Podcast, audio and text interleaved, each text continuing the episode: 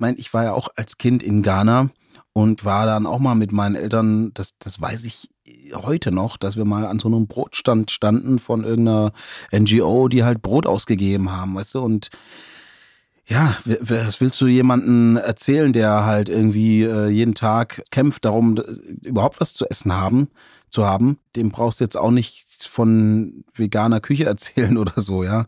Also, also wir führen hier auch eine Reichendebatte, müssen wir doch ehrlich zugeben. Ja, muss man schon auch sagen, klar.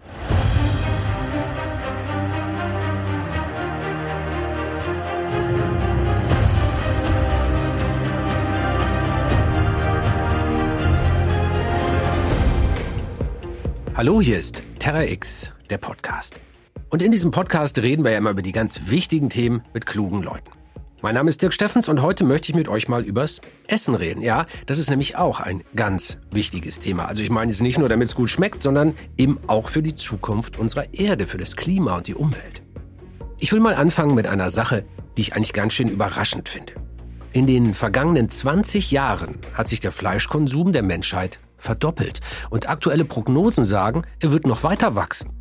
Und das, obwohl viele Menschen denken, Mensch, wir essen doch inzwischen alle weniger Fleisch und mehr vegetarisch. Wir essen doch jetzt eher eine Quinoa-Pfanne mit Hummus und Fladenbrot als immer nur jetzt ein Schweinenackensteak.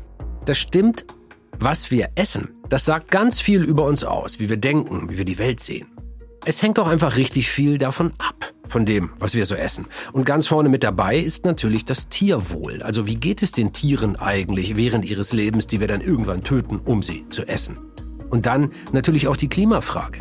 Denn ein Drittel der globalen Treibhausgase, die zur Erderwärmung beitragen, die kommen ja aus dem Ernährungssektor.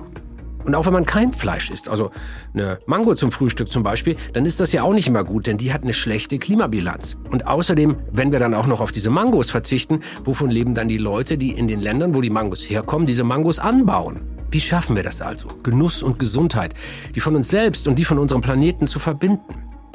Ihr seht, es ist kompliziert. Also eigentlich wie immer. Und genau darüber möchte ich heute sprechen mit jemandem, der sich mit Lebensmitteln so richtig gut auskennt, der gerne Neues ausprobiert und dem auch Genuss ganz wichtig ist. Also rede ich mit dem Sterne- und Fernsehkoch Nelson Müller. Hallo Nelson Müller, der Sternekoch. Ja, hallo, mein lieber Dirk. Ich freue mich sehr, dass ich hier sein darf. Ja, Nelson, das ist toll, dass du da bist. Ähm, ich frage mich ja jedes Mal, wenn ich mit dir rede, warum bist du eigentlich Koch geworden? Ich habe dich nämlich mal singen gehört und weiß, du bist ein wirklich cooler Musiker. Ja, du, das ist immer schön, finde ich, einen Ausgleich zu haben zu der Leidenschaft oder zu dem Handwerk, was man vielleicht als Nummer eins setzen würde. Und das ist natürlich bei mir das Kochen. Ich bin ja bei deutschen Pflegeeltern groß geworden, die mich mittlerweile adoptiert haben. Und mein Vater kommt aus einer Bauernhoffamilie und da war ich als Kind immer. Und das war eben nicht nur ein Bauernhof, sondern da ist auch eine Metzgerei angeschlossen, eine, ein Restaurant, also Gastwirtschaft, richtig bayerische Gastwirtschaft, ein Biergarten mit Grill und allem und eben aber auch, ähm, was haben wir noch dabei? Eine kleine Schnapsbrennerei gibt's noch. Äh, die ist, glaube ich, mittlerweile stillgelegt. Aber es ist so ein ganzheitlicher Betrieb und mich hat es als Kind immer fasziniert, Gastgeber zu sein, es gab dann immer Käsekuchen vom, von der, mit der Milch von eigenen Kühen und so. Und das, dieser ganze geschlossene Kreislauf, das fand ich toll. Und jetzt bist du nicht irgendein Koch, also obwohl Leute natürlich tendieren immer dazu, wenn sie jemanden aus dem Fernsehen kennen, sagen, ja, ja, das ist so ein Fernsehkoch. Aber mhm. nee, das bist du zwar, aber du hast eben auch richtig äh, eine Sterneküche. Du hast einen Michelin-Stern. Genau, die, mit dem Restaurant Schote haben wir jetzt seit zehn Jahren den Michelin-Stern auch. Wir sind jetzt schon lange am Markt und machen das mit großer Leidenschaft. Nelson Müller ist auf einem Bauernhof groß geworden. Er hat dort erfahren, wie man mit Tieren lebt, wie man sie als Nutztiere hält, auch wie man sie schlachtet und zerlegt. Er weiß also, wovon er redet.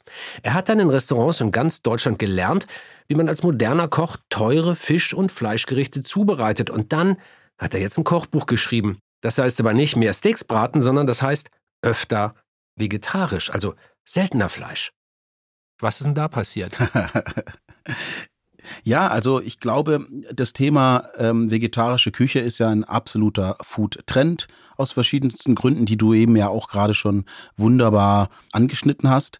Und wir haben eigentlich äh, auch schon lange im Restaurant vegetarische Gerichte. Früher, glaube ich, hat man das nicht so bewusst wahrgenommen.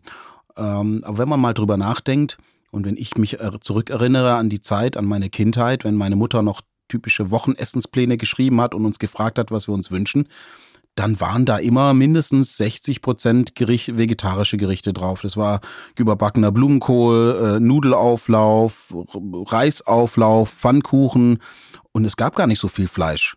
Und eigentlich bin ich auch so aufgewachsen. Und das war dann eben auch der Punkt, zu sagen, komm, wir machen ein Kochbuch, wo man nicht äh, mit erhobenem Zeigefinger dasteht, aber mit so einer, aus so einem natürlichen kulinarischen Verständnis irgendwie, dass man einfach in der Lage ist, wenn man so ein bisschen bisschen kochen kann, einfach wunderbare Speisekarten zu schreiben, auf denen, bei denen eben nicht immer Fleisch vorkommt. Nelson hat also so ein Gefühl, man sollte weniger Fleisch essen. Und dieses Gefühl, das haben ja viele Menschen. Die vegetarische, die vegane Ernährung, das ist in der Tat ein Trend und völlig bedenkenlos ins Fleisch beißen, das geht eigentlich gar nicht mehr. Aber warum eigentlich nicht? Warum ist das so? So rein wissenschaftlich betrachtet. Was hat denn eigentlich die Zukunft unserer Erde mit meinem Steak zu tun?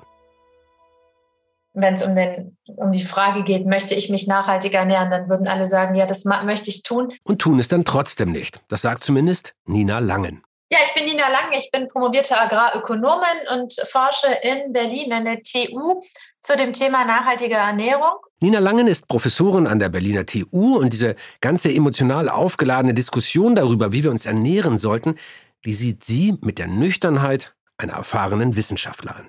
Und da geht es um ganz unterschiedliche Aspekte der nachhaltigen Ernährung.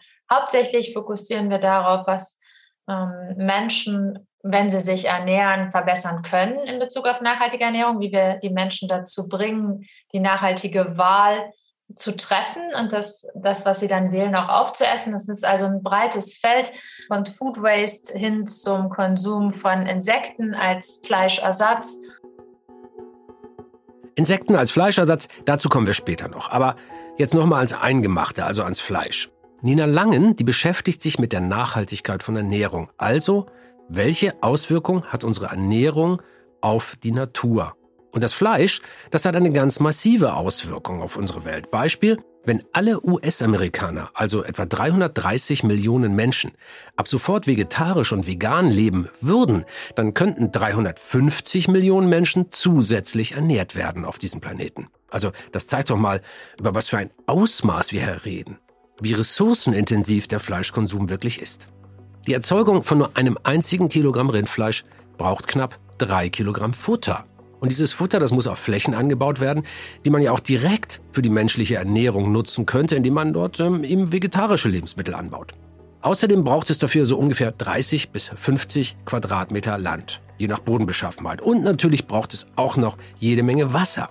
Die Rinder brauchen Unmengen an Wasser, also jetzt weniger, um es selbst zu trinken, sondern vor allem für die Futterherstellung. 450 Liter ungefähr werden für eine Tonne Rindfleisch so verschmutzt, dass das Wasser dann als Trinkwasser nicht mehr benutzt werden kann. Im Vergleich, bei Getreide sind es weniger als die Hälfte, nämlich 184 Liter pro Tonne.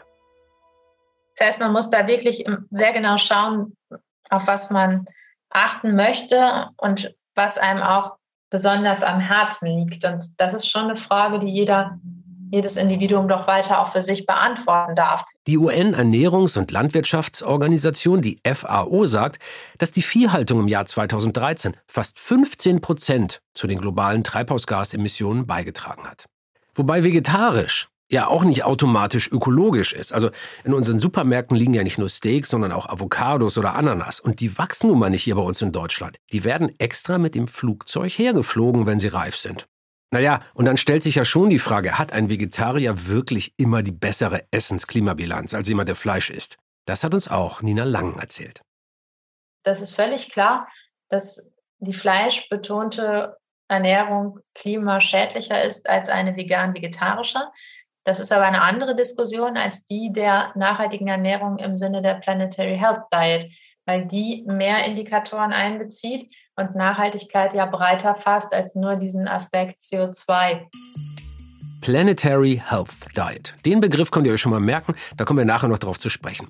Wir können aber jetzt schon mal festhalten, Fleischkonsum ist auf jeden Fall nicht klimafreundlich. Und nachhaltige Ernährung ist auch ein Thema, wenn man kein Fleisch isst. Aber auch wenn man das Fleisch jetzt wirklich gerne mag, es gibt so kleine Maßnahmen, mit denen kann man seine eigene Klimabilanz dann schon so ein bisschen aufpolieren, ohne jetzt gleich komplett vegetarisch leben zu müssen. Ich habe hier eine Tabelle, äh, da möchte ich mal zwei, drei Zahlen von dir, äh, nicht von dir, sondern mit dir mal besprechen. Und zwar haben Forschende des Instituts für Energie- und Umweltforschung in Heidelberg mal in der Studie berechnet, wie man mit relativ kleinen Ernährungsmaßnahmen seinen ökologischen Fußabdruck verkleinern kann.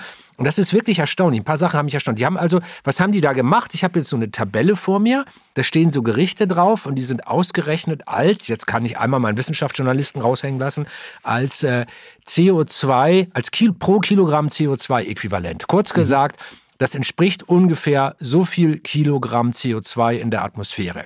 Zum Beispiel eine Rinderfrikadelle mit Reis und frischen Erbsen sind so viel wie zwei, also so klimaschädlich wie zwei Kilogramm Kohlendioxid. Verrückt. Und jetzt gibt es Maßnahmen, um dieses Gericht Rinderfrikadelle mit Reis und Erbsen umweltfreundlicher zu machen. Zum Beispiel, wenn ich statt einer Rinderfrikadelle Hähnchenbrustfilet nehme, dann sinkt dieser Wert von 2,0 auf 1,3, also halbiert sich fast. Das ist doch verrückt, was du in der Küche mit so einer Maßnahme für den Klimaschutz machen kannst. Ja, ganz klar. Es ist äh, natürlich so, die äh, Rinderaufzucht verbraucht einfach Unmengen an Böden für die Tierzucht, klar, aber eben vor allem auch fürs Futter. Ja, und ähm, da kann man eben ganz viel machen. Und es ist auch so, dass gerade äh, pflanzliche Ernährung beispielsweise viel, viel, ähm, ja, dann viel besseren Abdruck hat. Ja, auch, oh ja, Wasser, auch Wasser ja, zum Beispiel. Weil, weil du das sagst, ist, der Veggie Burger, also wenn du jetzt die Rinderfrikadelle durch eine Veggie-Frikadelle ersetzen würdest auf Sojabasis, dann bist mhm. du, äh, dann halbiert sich der Wert komplett. Dann bist du von 2,0 auf 1,0. Mhm. Oder, oder noch ein Beispiel hier aus dieser Tabelle. Lasagne, so ein Alltagsgericht, ne, hat so ein, hat so ein CO2-Äquivalent wie 1,6 Kilogramm CO2. Mhm. Und da setze ich jetzt nur das Rindergehackte in der Lasagne durch Schweinegehackte ist, dann sinkt der Wert von 1,6 auf 1,0, weil die Tiere halt unterschiedlich gehalten und aufgezogen werden. Ja, genau. Crazy. Da musst du ja also noch nicht mal große Geschmackskompromisse machen, sondern nur überlegen, tatsächlich, was nehme ich denn heute mal? Ja, das ist ähm, klar, das ist immer so die, immer die, so die Frage, welches tierische Produkt man verarbeitet. Aber für uns ist natürlich Rindfleisch ist immer noch äh, in der Gesellschaft so das edelste Stück Fleisch was eben gerne verarbeitet wird und gegessen wird. Aber wenn du, jetzt, wenn du jetzt als Spitzenkoch sagst, bei uns in der Gesellschaft, jetzt mal ganz ehrlich, also wir sind ja hier unter uns. Mhm. Du bist ein Sternekoch. Ist Rindfleisch denn wirklich besser als anderes Fleisch? Kann man das so sagen? Ja, das kann man nicht so sagen. Also es ist ja, da kommen auch wieder ganz viele Sachen zusammen ähm, Schwein ist ja eigentlich sozusagen eher so das Fleisch, was man vielleicht auch im Landgasthof oder im ländlichen Bereich noch mal eher findet, ja, oder stärker findet als Rind. In den Städten und in unserer Gesellschaft ist, ist aber wiederum Schwein a gesundheitlich, aber teilweise auch religiös geprägt, ähm, ist es wieder so ein bisschen in Verruf gekommen. Ja, und ähm, deshalb, ja, und klar, auch aus Marketinggründen geht man dann doch meistens, so, das muss ich ganz ehrlich gestehen, äh, im Hauptgang äh, dann auf ein Rindfleisch. Und wenn man sagt, komm, das, das, wenn ich jetzt essen gehe, dann möchte ich am Schluss, am Finale, beim Hauptgang, da muss da ein Stück rosa gebratenes Rind liegen. Ist natürlich irgendwo Quatsch und wir gehen oft genug auch andere Wege. Ich hatte auf der letzten Karte dann eben Rehrücken drauf oder äh, aber da ist man schon noch so ein bisschen konditioniert. Das ist ein bisschen schade tatsächlich.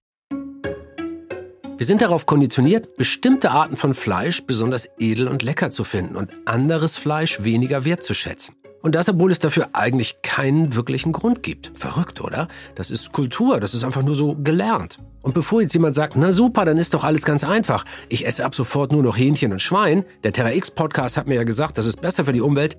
Ja, einerseits. Andererseits aber ist die Massenhaltung von Geflügel und Schwein eine Katastrophe. Moralisch, ethisch im Sinne des Tierwohls.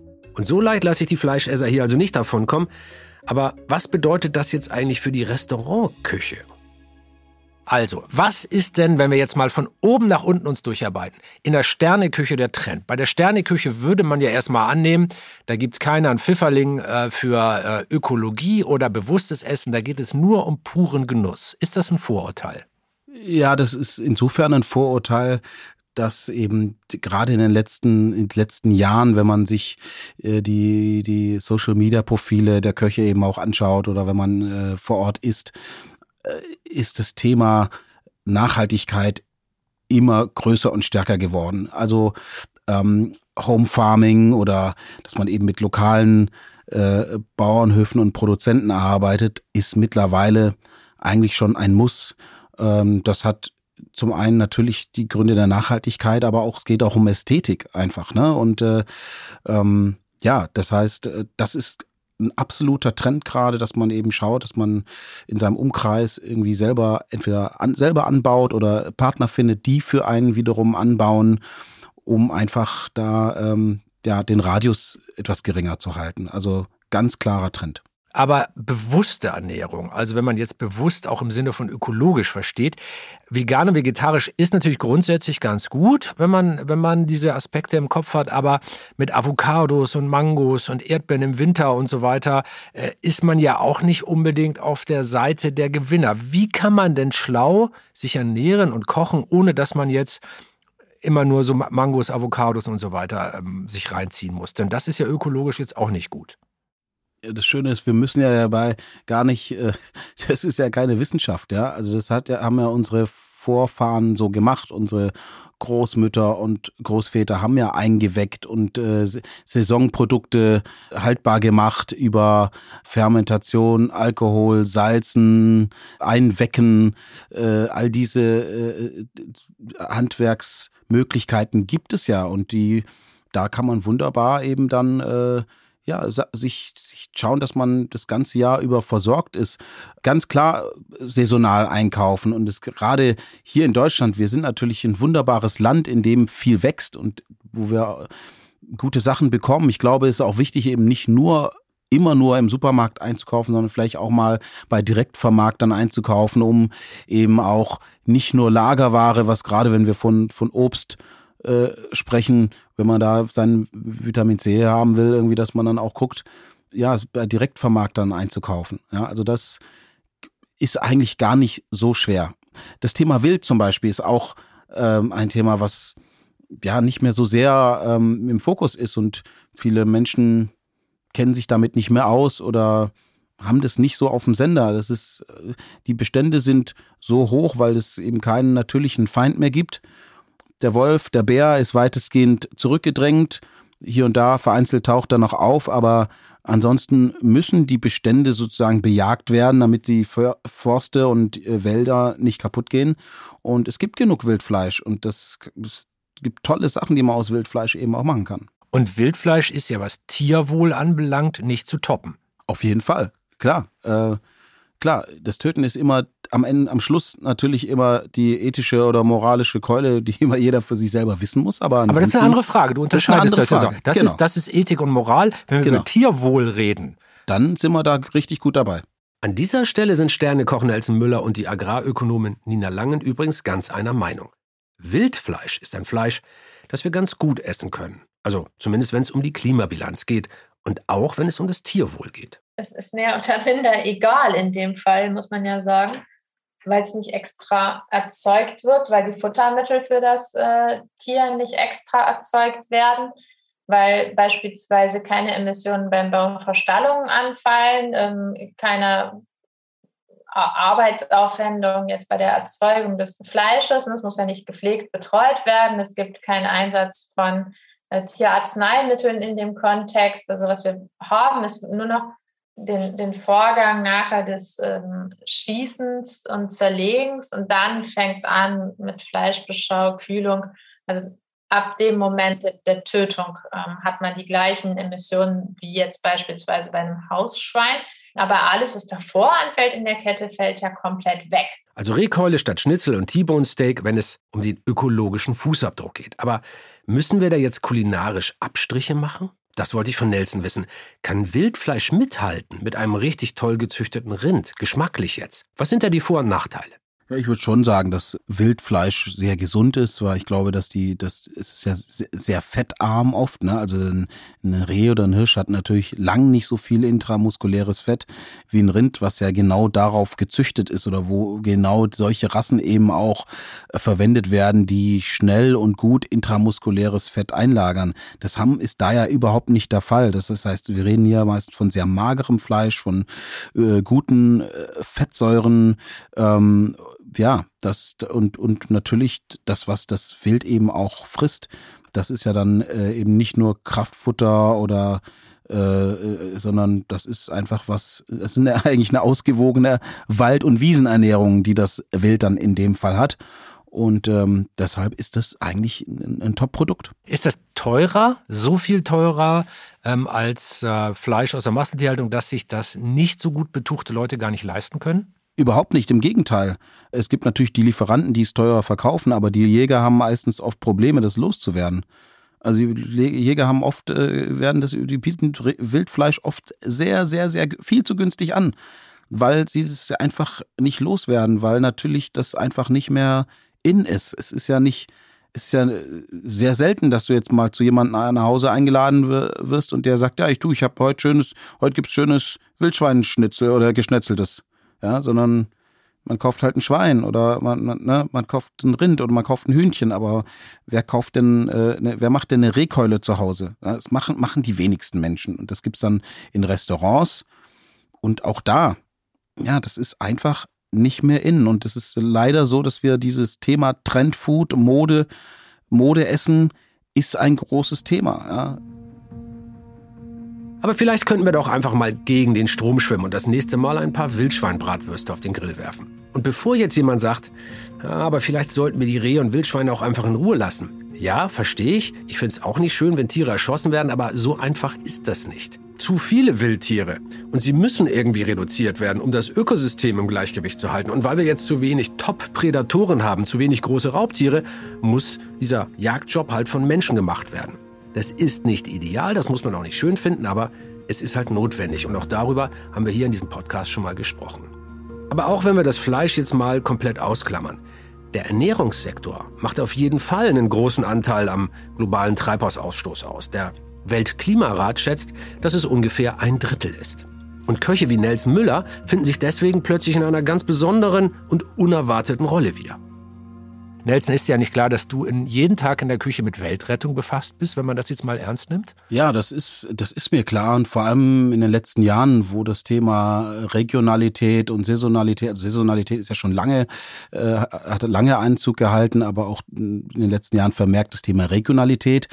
Ähm, wenn man das so spielen möchte, und dann ist das sicherlich gut und zahlt auf die von dir eben genannten Punkte ein. Aber ich habe ja auch das große Glück, viel reisen zu dürfen im, äh, im, im Rahmen unserer Lebensmittelrecherchen. Und da stellt man dann eben auch fest, dass wir natürlich in einer globalisierten Welt leben und eben das Ganze so aufgebaut haben. Und ist ja auch wir mittlerweile, finde ich, eine soziale äh, ähm, Verantwortung auch haben. Und wenn man ähm, zum Beispiel in Ghana ist, also viele dieser von dir eben beschriebenen äh, geschnittenen Obstsorten, die wir in Supermärkten hier finden, die kommen zum Beispiel auch aus Ghana. Mhm. Äh, die werden von dort, werden dort äh, geerntet, geschnitten und dann über Nacht äh, nach Deutschland geflogen. Natürlich ist die Ökobilanz schlecht, aber die Menschen leben natürlich auch davon. Ne? Und äh, da muss man jetzt, glaube ich, sehr vorsichtig auch rangehen und überlegen, wie man das Rad äh, auf eine vernünftige Art und Weise wieder zurückdreht oder so gestaltet, dass es ähm, ja für alle gut ist. Ja, das darf man halt auch nicht vergessen. Wir haben über Jahrzehnte mit unserer Nachfrage nach exotischen Früchten eine ganz eigene Wirtschaft aufgebaut, also einen Wirtschaftszweig. Also die jetzt von einem auf den anderen Tag einfach alle so hängen zu lassen, die ganzen Arbeitsplätze, die Bauern und Bäuerinnen, die da dran hängen, das ist ja nun auch nicht die feine englische Art. Aber so ist das eben immer mit sozialen Fragen. Diese soziale Verantwortung, die spielt beim Essen eben auch immer eine Rolle. Und da sieht Nina Langen vor allem bei Produzenten die Verantwortung. Der Verbraucher, die Verbraucherin kann das am Ende kaum noch beeinflussen, was da angeboten ist, außer man boykottiert eine bestimmte Ware. Das ist natürlich immer möglich. Aber zu sagen, ich hätte es gerne im Februar, da, da, hätte ich gerne den ähm, Apfel aus Neuseeland mit dem Schiff und ähm, im August möchte, oder im September, Oktober möchte ich gerne den Apfel aus Deutschland und den bitte sehr mit dem Fahrrad geliefert. Ähm, also diese Unterschiede kann der Konsument, die Konsumentin im Supermarkt ja im Moment gar nicht kommunizieren. Ah ja, okay. Sie sagt also, alleine uns Verbraucherinnen und Verbrauchern hier die Verantwortung zuzuschieben, einfach, wir sollen jetzt durch unsere Einkaufsgewohnheiten ganz schnell die Welt retten, das funktioniert nicht. So einfach ist das nicht. Denn wenn wir vom Regal im Supermarkt stehen, dann können wir ja sowieso nicht immer sofort nachvollziehen, welches Produkt jetzt welche Klimabilanz hat. Ich meine, müsst ihr euch mal vorstellen, ihr solltet jetzt bei jedem einzelnen Teil im Supermarkt irgendwie rausfinden, was da klimatisch oder hinter steckt. Das ist praktisch gar nicht möglich. Das ist einfach zu kompliziert. Nina Lang sagt aber, naja, man könnte uns dabei ja helfen, dieses Urteil zu fällen und uns höflich in eine bestimmte nachhaltige Richtung schubsen. Nudging, wie man das neudeutsch oder auch englisch nennt. Also dieses Nudging, das ist inzwischen ein wissenschaftlicher Fachbegriff. Und mit dem Nudging bewegt man jemanden auf mehr oder weniger subtile Weise dazu, etwas Bestimmtes zu tun oder auch zu lassen. Zum Beispiel bei der Bestellung nach dem Blick auf eine Restaurantkarte dass da erstmal die vegetarischen, veganen Alternativen stehen und ich auch das andere haben kann, aber nicht darauf hingewiesen werde, sehr prominent, dass es auch Fleisch gibt. Und ähm, Nudging wäre auch, wenn man in der Kantine erstmal ähm, die, die Gemüse hat und die Salate, bevor man zu den Haupt, den anderen ähm, Komponenten eines Essens kommt, die dann möglicherweise auch fleischbetonter sind. Also die Frage, wann wie ordnet man Dinge an? Ähm, hat das was mit Auswahlverhalten zu tun, gerade in einem Setting, wo man sich selbst bedient und wo der Teller irgendwann voll ist? Das wäre Nudging. Und, oder Nudging Typ 1, also ein eher unterbewusstes Nudging. Und dann gibt es durchaus die Idee auch, dass man Menschen mehr aufmerksam macht auf die Dinge und ähm, mit Labeln arbeitet, die man verstehen muss oder zumindest eine Idee haben muss, wie die funktionieren wo, wo dann rot das Signal ist für nicht so oft oder besser gar nicht und ähm, grün das Signal für erlaubt. Und das ist ja wirklich eine ganz spannende Idee. Von Nelson wollte ich dann wissen, wo steht er als Koch eigentlich? Wie findet er das Nudging? Stupst er seine Kundschaft auch in eine bestimmte Richtung, damit nachhaltiger gegessen wird? Ich nudge die Leute eigentlich gar nicht. Also im, im Gourmet-Restaurant haben wir einfach eine 50-50-prozentige Speisekarte. Die besteht zu 50 Prozent aus vegetarisch, teilweise sogar veganen Gerichten und zu 50 Prozent aus Gerichten mit tierischem Protein. Also auch Fisch und Muscheln und äh, Schalen- und Krustentiere. Ne? Also wird man eigentlich bei mir schon gezwungen, auch vegetarisch zu essen. Wenn man jetzt das Zehn-Gang-Menü isst, dann ist jeder zweite Gang mindestens, mindestens jeder zweite Gang vegetarisch oder vegan. Das ist ja schon eine ganze Menge. Und, und ist das eine neue Entwicklung? Mögen die Gäste das? Oder ist das etwas, wo, was du so mühsam jetzt reindrücken musst in den Markt? Das Schöne ist, dass, also das machen wir eigentlich auch schon recht lange. Die gehobene Gastronomie gibt einem eben die Freiheit, da eigentlich auch alles zu machen und äh, die Leute damit zu unterhalten. Und wir erklären es aber auch. Wir haben schöne bunte Karten, eben auch von zum Beispiel von Hühnermastbetrieben, von freilaufenden Schweinen, anhand wir, denen wir erklären, warum wir gewisse Pro äh, Produkte nicht machen. Wir haben zum Beispiel gerade eine Tom K. Ähm, Suppe drauf. Thailändische man, Suppe? Genau, die man vielleicht von der Tom K. Gai, also die mit Huhn am weit verbreitesten kennt da haben wir das Huhn weggelassen. Wir haben es zunächst mal probiert und hatten schöne Wachtel gebraten und so weiter und mit einem Wachtelei drin. Wir haben jetzt ein Sojaei gebaut mit Kalamanak. Das ist dieses Salz, was so Schwefel eingeschlossen hat und wenn man das dann eben über so einen Hobel macht, dann hat das so einen Eigeschmack. Dann haben wir jetzt so ein kleines Mini-Soja-Ei nachgebaut und das ist, äh, ja, treibt ein Schmunzeln auf das Gesicht der Gäste. Und geschmacklich haben wir da aber gar keine Einbußen, weil eben Kokos, Chili, äh, Zitronengras, Limonenblätter, da kann man so eine Geschmacks-Umami-Bombe zaubern ohne äh, tierisches Protein, dass das einfach Spaß macht. Und äh, genau so gehen wir dann halt da eben vor. Und das ist eigentlich noch, fast noch schöner eigentlich als zum naheliegenden tierischen Protein zu greifen. Weil das haben wir alle Jahre lang gemacht, das können wir, das ist fast schon langweilig manchmal. Also ich fasse das jetzt mal bis hierhin zusammen. Fleisch, daran besteht kein Zweifel, ist ein Klimakiller. Aber nachhaltige Ernährung heißt eben nicht nur Klima, da geht es ja auch um soziale Fragen. Auf jeden Fall ist ein Wildragout nachhaltiger als ein Rinderfilet. Schon allein weil Hirschreh und Wildschwein nicht zum Essen gezüchtet werden. Also die wachsen ja in freier Wildbahn auf. Wenn ich jetzt Hähnchenbrust statt Rinderfrikadelle esse, dann halbiere ich die CO2-Bilanz von meinem Essen fast. Ziemlich beeindruckend. Also müssen wir auch nicht unbedingt komplett auf alles Fleisch verzichten. Flugananas und Tomaten im Winter sind jetzt auch nicht wirklich toll. Aber wir können sowas auch nicht einfach aus dem Nichts heraus jetzt ganz plötzlich boykottieren, weil wir ja erst diese Nachfrage über Jahrzehnte aufgebaut haben und wir würden jetzt ganze Wirtschaftszweige hängen lassen. Und wenn wir schon über Verantwortung reden, was ist dann eigentlich mit dem Tierwohl? Auch das, also insbesondere für mich, ist das ein ganz besonders wichtiges Thema. Und da erleben wir ja zum Glück endlich nach Jahrzehnten der Diskussion so langsam ein gesellschaftliches Umdenken. Und Nelson, den habe ich natürlich auch gefragt, ob er sich jetzt als Teil dieser Bewegung sieht, also als jemand, der die Veränderung mit vorantreibt. Also ich würde schon mich eher als ja Teil der Gesellschaft, der sich verändernden Gesellschaft bezeichnen, wobei natürlich meine Recherchen oder Sendungen zum zum Thema Lebensmittelreport mich schon auch verändern. Also wenn ich dann mal so einen Drehtag hatte in einer äh, in einem Schweinemastbetrieb, dann muss ich dir sagen, dann habe ich da den Tag äh, keine Lust Schwein zu essen oder das das ist dann geht einem schon weg. Also ich finde, es ist irgendwann so eine Ästhetik. Wenn man sich dann anfängt, damit gedanklich zu beschäftigen, dann wird man, glaube ich, an einen Punkt kommen, wo man sich zwischendurch auch ekelt. Vor allem vor ja, Massentierhaltungsprodukten. Ja, ohne, also ohne Frage. Ich, ich habe ich hab mal auch eine Dokumentation über Massentierhaltung gedreht und war bei einem Hähnchenmastbauern in so einem mhm. Stall, das ist wirklich krass. Und dann bin ich mal hinter den Stall gegangen und da hatte der so ein kleines abgestecktes Gehege mit einer anderen Hähnchenrasse, die so draußen im Gras rumlief. Und frage ich, was ist das denn hier? Und dann sagt er, ja, das ist für einen Eigenbedarf. Ja, genau. Ja, äh, ist, ist, ist ein schwieriges Thema, auch, auch wiederum kein einfaches Thema.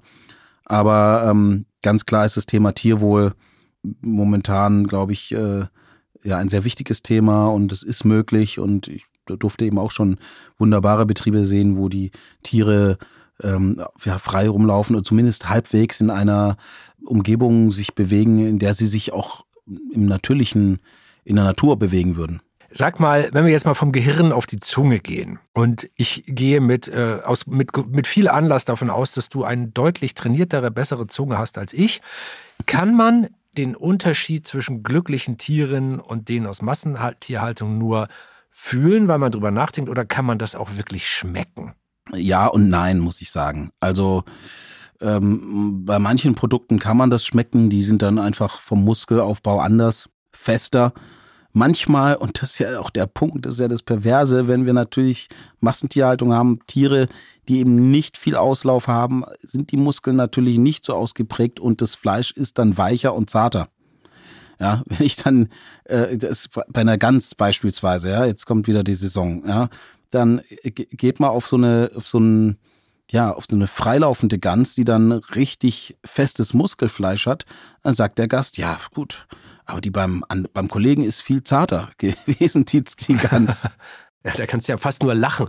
Aber eigentlich ist das ja sehr traurig. Da merkt man, wie weit weg wir mittlerweile sind von der Vorstellung, was eigentlich Natur ist oder natürlich. Wir finden das lecker, was maximal schlecht für uns ist, für unsere Umwelt, für die Tiere.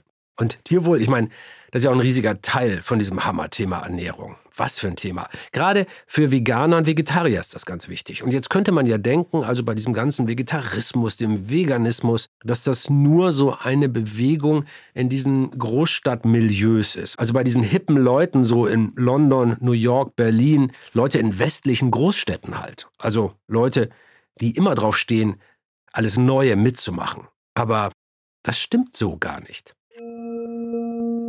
Einige große Bewegungen des Fleischverzichts, die sind schon entstanden im Jahr 600 vor Christus, also ewig lange her. Und damals haben sich gleich mehrere Strömungen gebildet. Die haben sich dann zum Beispiel aus religiösen Gründen fleischfrei ernährt. Viele Buddhisten machen das ja in Indien oder auch Anhänger des Jainismus. Jede Form von Gewalt gegen Tiere ablehnen. Und auch die Anhänger der Orphike haben kein Fleisch und keine Eier gegessen und auch keine Wolle getragen. Pythagoras, kennen wir ja alle noch aus Matheunterricht, der war einer von ihnen der hat auch kein Fleisch gegessen. Und heute? Ist das jetzt nur ein Gefühl, dass wir immer mehr Vegetarier werden? Oder stimmt das? Dazu jetzt mal ein paar Zahlen. In den USA und Australien, da essen die Menschen mehr als 100 Kilogramm Fleisch pro Jahr. Um das mal in eine Relation zu setzen, wie viel das ist, hm, dann nehmen wir mal so ein Schnitzel als Vergleichsgröße. Das wiegt ungefähr 200 Gramm. Und das heißt, dass in Amerika, also Nordamerika und Australien, jede Person 500 Schnitzel pro Jahr isst. Meine Güte. Und auch der weltweite Fleischkonsum, der hat sich in den vergangenen 20 Jahren mehr als verdoppelt.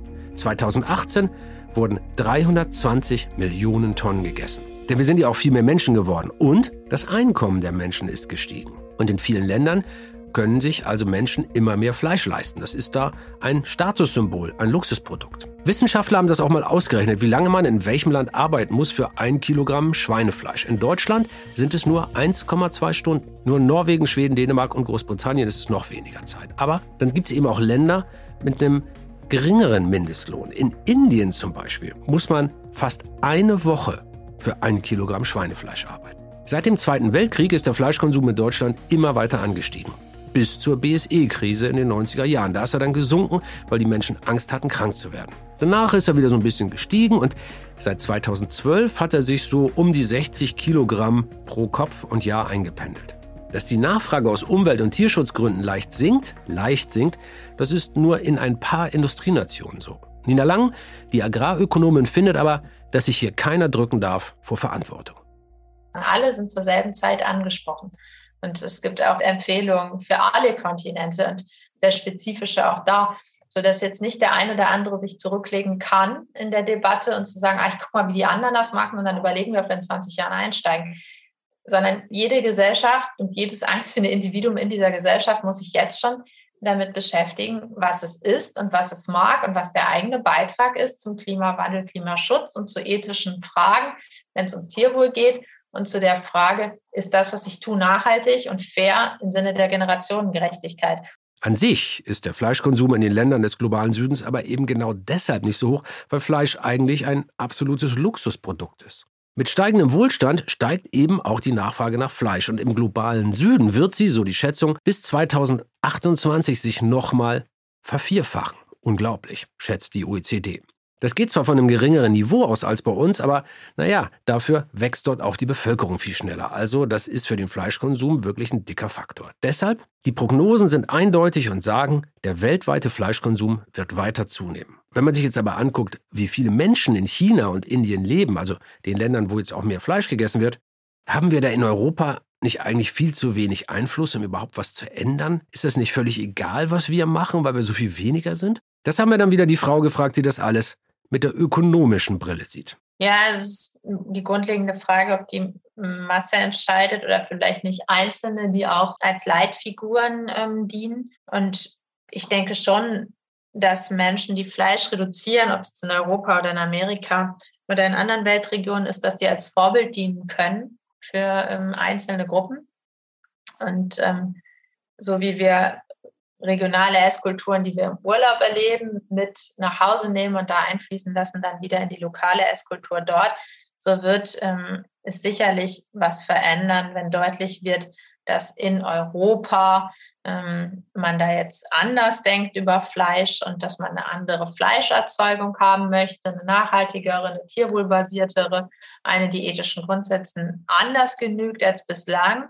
Ähm, wenn wir dann davon ausgehen, dass Menschen ähm, weltweit sich mehr Gedanken machen können, weil sie die Zeit haben und die Nerven und äh, die Lust über das, was sie essen, dann ist schon davon auszugehen, dass sie früher oder später sich auch inspirieren lassen. Dieses Vorleben, also etwas vorleben, das macht Nelson Müller übrigens auch in seinem eigenen Restaurant. Nelson, äh, so was mich ja immer interessiert, ich frage ja mal gerne bei, bei, bei Sterneköchen, was hast du denn heute so gegessen?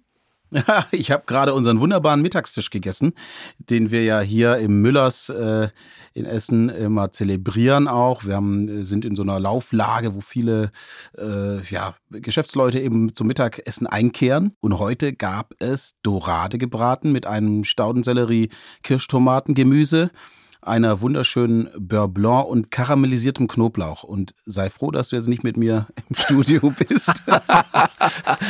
Nelson der Stinker. aber, aber das äh, ist zumindest ja standesgemäß, auch wenn du jetzt stinkst äh, wie, wie ein Knoblauchtier. Äh, das ist ja standesgemäß. Ich habe auch schon ein paar Mal mit so Spitzenköchen geredet. Ähm, und immer, wenn ich die gefragt habe, dann kamen die gerade von der Currywurstbude oder hatten sich gerade irgendein Fastfood-Zeug reingedrückt oder, oder sowas. Machst du nicht so? Bist du, bist du tatsächlich auch im Alltag eher so ein Gutesser? Du, wir haben das so ein bisschen eingeführt. Also wir haben, wir essen zweimal am Tag oder zweimal am Tag gibt es bei uns sogenanntes Mitarbeiteressen. Und ich finde es ganz wichtig, dass sich die Mitarbeiter eben auch gut ernähren.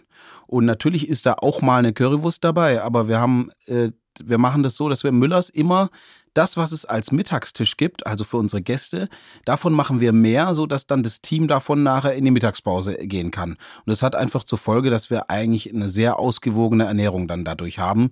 Und das finde ich auch wichtig. Also wenn man schon sagt, man isst im Betrieb, es gibt ein Betriebsessen, da muss es auch echt gut sein. Nelsons Mittagessen war also pesketarisch, also zwar ohne Fleisch, aber dafür mit Fisch. Und das ist eine Ernährung, die die Deutsche Gesellschaft für Ernährung, kurz DGE, gut findet. Also die DGE, nochmal als Hintergrund, das ist eine Organisation, die guckt darauf, was eigentlich gesund für uns ist. Und die sagt, wer nie Fleisch isst, aber ab und zu Fisch und sich ansonsten ausgewogen ernährt, der lebt gesund.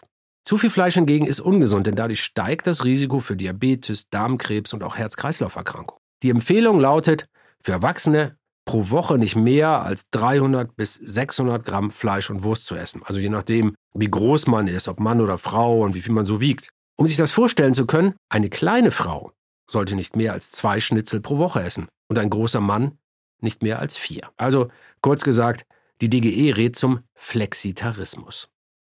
Jetzt gibt es so viele in dieser ganzen Ernährungsdiskussion, so viele Begriffe. Ich komme nicht mehr mit. Also klar, ich weiß, was ein Veganer und Vegetarier ist. Ich kriege auch noch gerade Pesketarier und Flexitarier mit. Wo würdest du dich da so einsortieren? Ja, ich bin auch ein Flexitarier. Und damit erfüllen wir wohl schon jetzt beide die Forderungen der DGE. Denn ich bin ja auch Flexitarier, ich esse ziemlich wenig Fleisch, aber manchmal eben schon. Aber vielleicht ist ja die Frage auch, Fleisch ja oder nein? Vielleicht ist die falsch, vielleicht ist sie viel zu kurz gedacht. Vielleicht sollten wir größer denken. Welche Alternativen gibt es denn überhaupt zum Fleisch? Also wir haben ja jetzt verstanden, die industrielle Fleischproduktion, die ist nicht gut fürs Klima. Die ist nicht gut für die Tiere, die wir essen. Und gesund für uns ist dieser übermäßige Fleischkonsum auch nicht. Also Viele Nachteile. Aber nutzt ja alles nichts. Wir, also wir, die Menschheit, wir essen ja trotzdem weiter Fleisch. Hat ja auch viel mit Genuss und Geschmack zu tun. Und klar, es gibt inzwischen Alternativen im Supermarkt. Sojafleisch und Burger Patties, aus denen irgendwie sogar blutiger Saft rausläuft, der aber gar kein Blut ist, sondern von rote Beete stammt. Also das funktioniert schon alles, vor allen Dingen im hippen Burgerladen um die Ecke in der Großstadt, da ist das Zeug richtig angesagt. Aber was wäre denn jetzt, wenn wir echtes Fleisch essen könnten, das besser für unsere Umwelt ist und für das sogar weniger Tiere leiden müssen oder fast gar keine. Das klingt erstmal verrückt, ist aber die Vision hinter In-vitro-Fleisch. In-vitro-Fleisch, das ist Fleisch, das im Labor gezüchtet wird. Also das wächst nicht mehr auf der Keule eines Tieres, sondern in einer Laborschale. Und auch wenn das jetzt vielleicht Science-Fiction-mäßig klingt, die Forschung dazu ist schon ziemlich weit. Wie das wirklich funktioniert, das weiß Silvia Woll. Mein Name ist Silvia Woll. Ich arbeite am Karlsruher Institut für Technologie, äh, genauer am Institut für Technikfolgenabschätzung und Systemanalyse.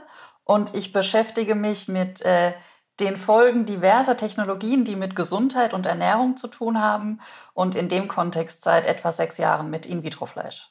Seit 2015 erforscht Silvia Woll also In-vitro-Fleisch. Und wir wollen natürlich wissen, wie schmeckt denn das? Das kann ich nicht genau beantworten. Ich habe es ja nicht probiert. Also es gibt sehr wenige Menschen, die In-vitro-Fleisch bislang probiert haben. Okay, zum Geschmack können wir hier jetzt noch nicht so richtig viel sagen. Es soll aber eigentlich wie normales Fleisch schmecken. Was aber feststeht, was man auch klar sagen kann, wie es hergestellt wird. Im Prinzip wächst In-vitro-Fleisch gar nicht so anders als konventionelles Fleisch. Allerdings nicht mehr am Tier, hier ist der große Unterschied, sondern in der Petrischale oder im Bioreaktor. Das heißt, wir entnehmen einem Tier, also man braucht immer noch ein lebendiges Tier dafür, dem werden Stammzellen entnommen durch eine Muskelbiopsie. Und die werden dann in einem Nährmedium unter der Zufuhr von, von Strom, werden die wachsen gelassen. Man braucht dann noch ein, ein Gerüst, an dem sich diese Zellen entlang hangeln müssen. Das muss auch essbar sein. Ähm, und so wächst dann eben das Fleisch in der Petrischale oder im Bioreaktor an diesem, an diesem essbaren Gerüst entlang. Ja, das klingt jetzt so ein bisschen befremdlich, aber tatsächlich wird das schon so umgesetzt. Schon 2013 hat ein Forschungsteam der Uni Maastricht den ersten In-vitro-Burger vorgestellt. Das war damals eine Riesensensation. Man muss sich das mal vorstellen. Da war dieses Stück Fleisch, das genauso aussieht wie richtiges Rindfleisch und auch genauso schmeckt. Und es ist ja auch Fleisch. Aber es kommt eben nicht aus dem Körper eines Tiers, sondern es kommt aus einem Labor. Könnte sowas die Lösung sein? Stellen wir uns mal vor, irgendwann in 50 oder vielleicht auch schon in 30 Jahren, da würden wir komplett auf herkömmliches Fleisch verzichten und nur noch In-vitro-Fleisch essen.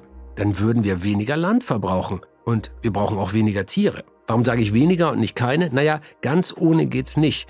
Denn man braucht ja immer noch die Zellen der Tiere. Aber immerhin braucht man sehr viel weniger Tiere. Und auch der Wasserverbrauch würde runtergehen, deutlich runtergehen. Für die Herstellung von In-vitro-Fleisch braucht man zwar Wasser, aber eben nicht so viel wie für die Haltung von Rindern oder Hühnern. Das klingt jetzt alles ziemlich gut, aber ja, es gibt da ein ganz großes Aber. Was ein ganz elementarer Punkt ist, ist der Energieverbrauch.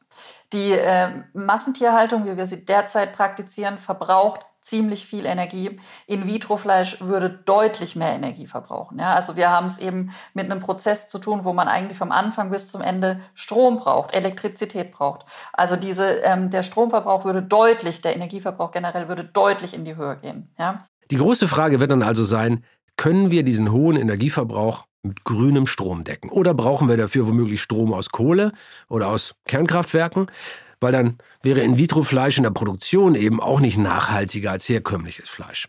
Und neben dem Aspekt der Nachhaltigkeit gibt es ja noch einen ganz anderen Faktor und der ist auch wichtig. Für soziale Gerechtigkeit zum Beispiel. Und das ist der Preis.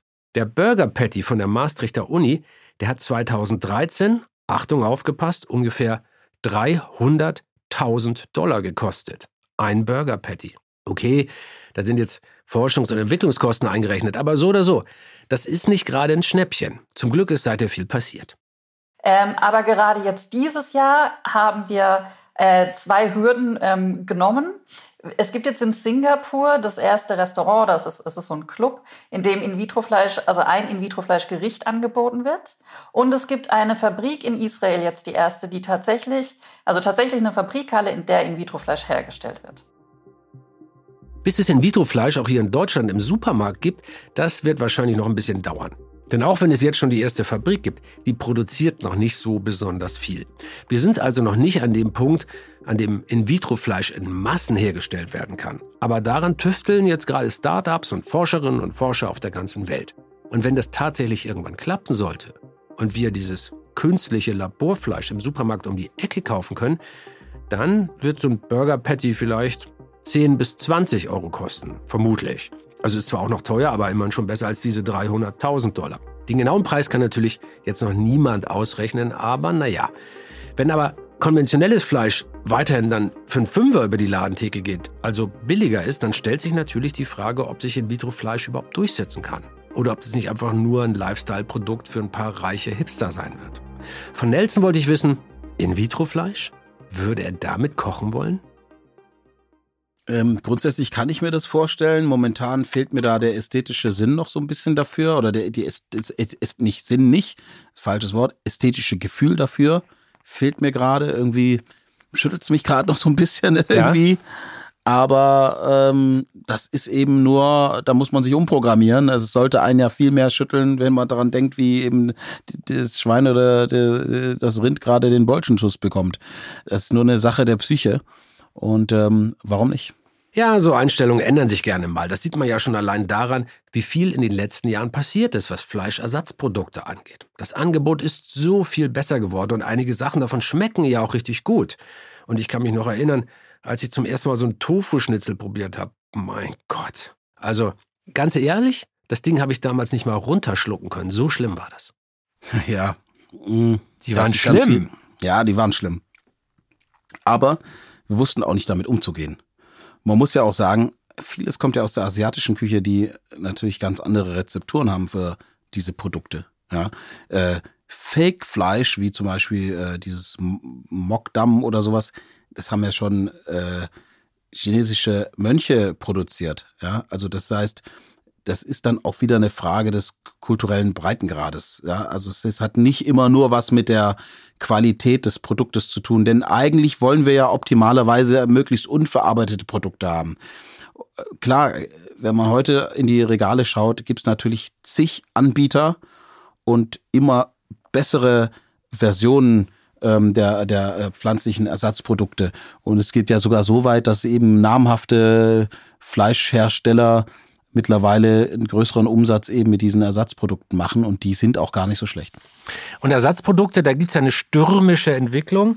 Also äh, da haben wir natürlich einmal die Sachen, die sind jetzt überwiegend so aus Erbsenproteinen und so äh, zum Beispiel gemacht. Ich war vor einiger Zeit in New York, in einem, ich glaube, es war sogar ein Sterne-Restaurant, und da haben die Blindverkostung gemacht mit äh, vegetarischem Hackfleisch. Da gibt es ja inzwischen viele Marken.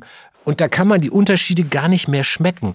Ähm, warum kommen wir denn nicht runter davon? Ich meine, wenn man den Unterschied von so einem Burger Patty gar nicht mehr schmeckt, das ist doch verrückt. Man schmeckt es schon und es ist auch eine, ja, auch eine Frage, ob man das möchte, weil es eben auch so ist, dass meistens in diesen industriell hergestellten Produkten auch eine riesen Zutatenliste dahinter steckt, ne, die sozusagen das. Also du willst sagen, ist auch nicht immer alles gut da drin.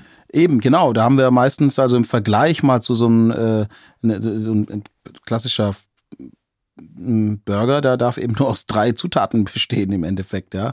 Und äh, wenn man dann mal auf den auf die Zusatzliste schaut, da sind das dann eher so 20 Zutaten, die da reinkommen, weil natürlich ja alles nachgemacht wird. Man versucht die Fasern zu imitieren, man versucht den Schmelz und den Fettgehalt über Fette, Kokosfett und so weiter zu imitieren. Da wird von rote Betesaft bis alles Mögliche rein, dann äh, Verdickungsmittel äh, und so weiter. Also das ist ja dann ja ein hochindustrielles Produkt meistens. Und da sagt der Nelson, der ja gerne es auch ein bisschen natürlich hat, mm, ja, kann man machen, aber ist auch nicht alles toll.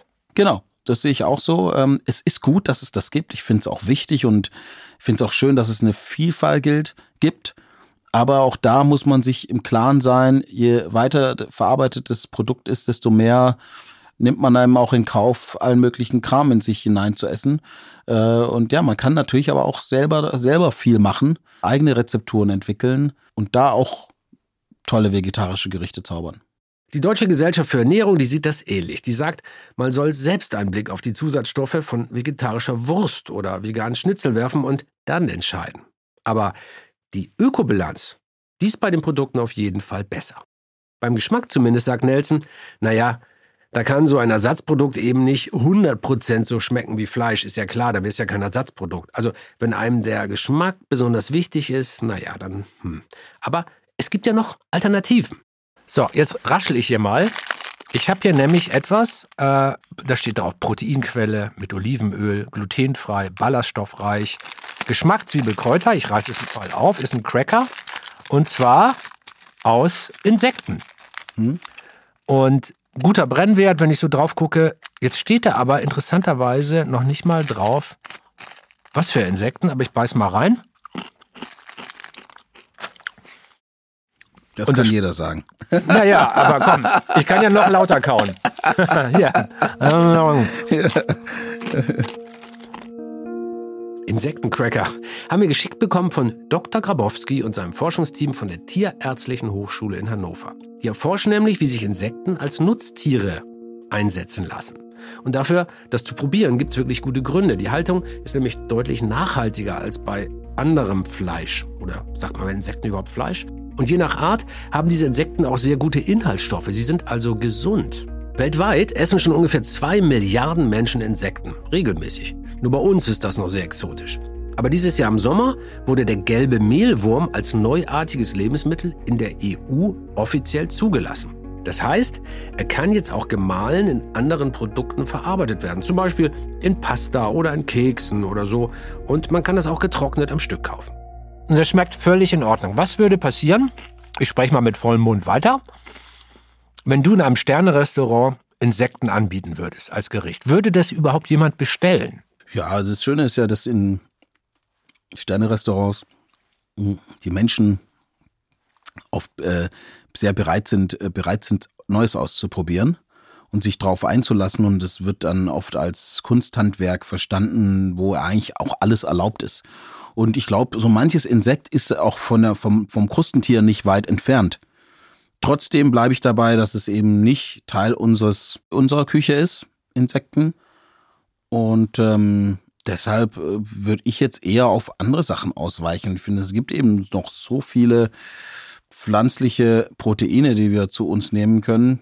Da liegt das für mich eher nahe, als eben sofort jetzt in so einen anderen Kulturkreis zu gehen. Ich habe da mal eine ganz schräge Erfahrung gemacht, also weil ich ja immer so auf Expedition bin. Ich war mal in Venezuela bei einem indigenen Stamm und die essen Vogelspinnen. Also da haben wir eine riesige Vogelspinne gefangen und dann ging es zurück ins Dorf und dann wurde diese Spinne, also Lagerfeuer, in der Mitte des Lagerfeuers lag nur so ein Felsen, dann mhm. wurde diese Spinne da drauf, also mit einem draufgelegt, vorher mit einem Daumennagel ein kleines Loch in, die, in, den, in den Chitinpanzer. Das zischte dann so, als das Ding kochte. Mhm. Und dann hat man so die Spinnenbeine von so einer großen Vogelspinne rausgerissen und die gegessen. Und du hast völlig recht, das ist so ähnlich wie ein Krustentier. Auch in der Textur. Mhm. Weißes Fleisch, also wer, wer eine Krabbe oder ein Krebs oder, oder auch Lobster, äh, also ein Hummer essen kann, der kann sowas eigentlich auch essen. Nelson und ich, wir sind aber nicht ganz so überzeugt, dass wir am Ende alle nur noch Insekten essen. Und wir sind mit dieser Skepsis nicht allein. Die Meinung teilt auch Agrarökonomin Nina Lang. Sie hält es für wahrscheinlicher, dass Proteine aus Insekten eher für so bestimmte Zielgruppen interessant werden, als Ergänzung zum Speiseplan oder als Basis für Proteinriegel zum Beispiel, wie Sportler sie gerne essen. Jetzt gehen wir nochmal zurück an den Anfang des Podcasts auf die große Frage. Was müssen wir essen, um die Welt zu retten? Da gibt es tatsächlich eine Antwort. Ein Forschungsteam hat ein Rezept für das Essen der Zukunft entwickelt. Die Planetary Health Diet. Da haben sie untersucht, wie sich die momentane globale Ernährung mit der Gesundheit der Erde verträgt. Also mit unserer menschlichen Gesundheit natürlich auch. Denn das darf man nicht vergessen, wir haben ja immer auch noch sehr viel unterernährte Menschen auf dieser Welt und fast genauso viele adipöse, also sehr dicke Menschen, vor allem bei uns in den Industrienationen. Die Forscher haben das für das renommierte Wissenschaftsmagazin Lancet ausgerechnet. Sie schlagen ein Ernährungsmodell vor, das weltweit an regionale Bedingungen und an die jeweilige Kultur angepasst werden kann und auch soll. Sogar eine Weltbevölkerung von 10 Milliarden Menschen könnte so ernährt werden, ohne den Planeten zu überfordern. Also das sagen zumindest die Autoren und Autorinnen dieser Planetary Health Diet Studie. Und Nina Lang sieht darin wirklich großes Potenzial. Ja, die Planetary Health Diet ähm, hat genau diese Idee, die planetarisch gesunde Ernährung ist eine, die ist gesund für Mensch und Erde. Und in der Idee ist sie flexitarisch. Ähm, ungefähr 2500 Kilokalorien soll man täglich zu sich nehmen. Das kann bestehen oder die können sich zusammensetzen aus moderaten Mengen von Fisch, Fleisch und auch Milchprodukten, sollen aber prinzipiell erstmal Gemüse, Obst basiert sein und beispielsweise wenn es jetzt auf die europäische Ernährung geht, mehr Nüsse enthalten. Und ähm, bei dieser planetarisch gesunden Ernährung werden Lebensmittelgruppen beschrieben und dann nach der Höhe des täglichen Verzehrs auch angeordnet. Was da nicht gemacht wird, ist eine Empfehlung, ist kein Kochbuch. Ähm, und es geht auch nicht darum, dass wir alle jeden Montag das Gleiche essen und ähm, sondern es geht darum, dass man es lokal interpretiert, die eigene Kultur, die Geografie und auch die Demografie der Bevölkerung ähm, in den lokalen Gerichten widerspiegelt. Und eine Sache, die ist dir wirklich wichtig. Diesen Punkt macht jetzt lustigerweise nicht der Sternekoch, sondern die Agrarökonomin.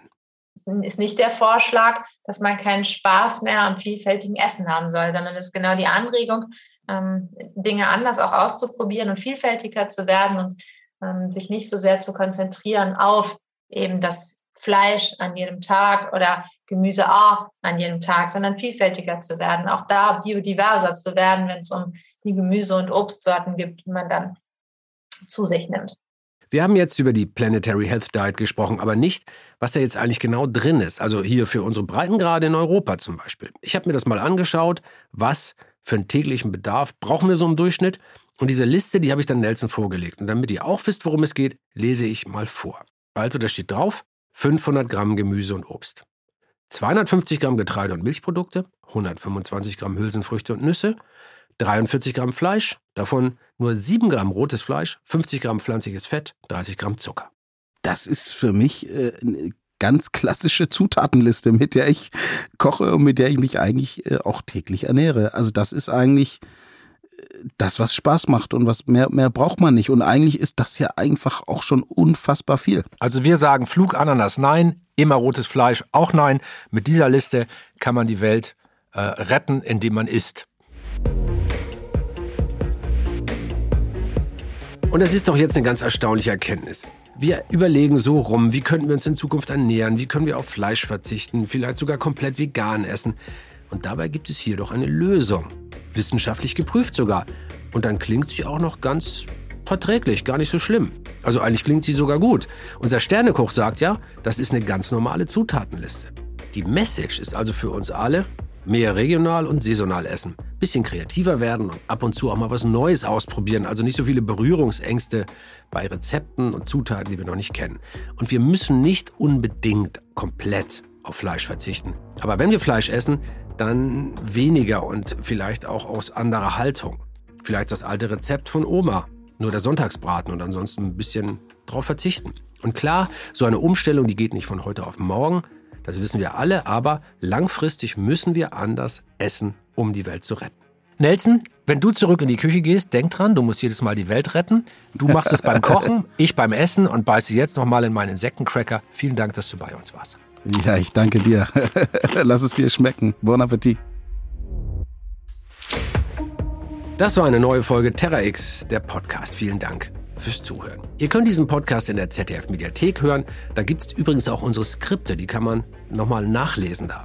Und ihr könnt diesen Podcast natürlich auch sonst überall hören, wo es gute Podcasts gibt. Beim nächsten Mal wird es nochmal ganz anders. Da geht es nämlich ums Geld. In 14 Tagen können wir uns dann wiederhören. Und damit verabschiede ich mich im Namen des ganzen Terra X-Teams. Dieser Podcast ist eine Produktion von Kugel und Niere im Auftrag des ZDF. Ich bin Dirk Steffens und bleibt fasziniert.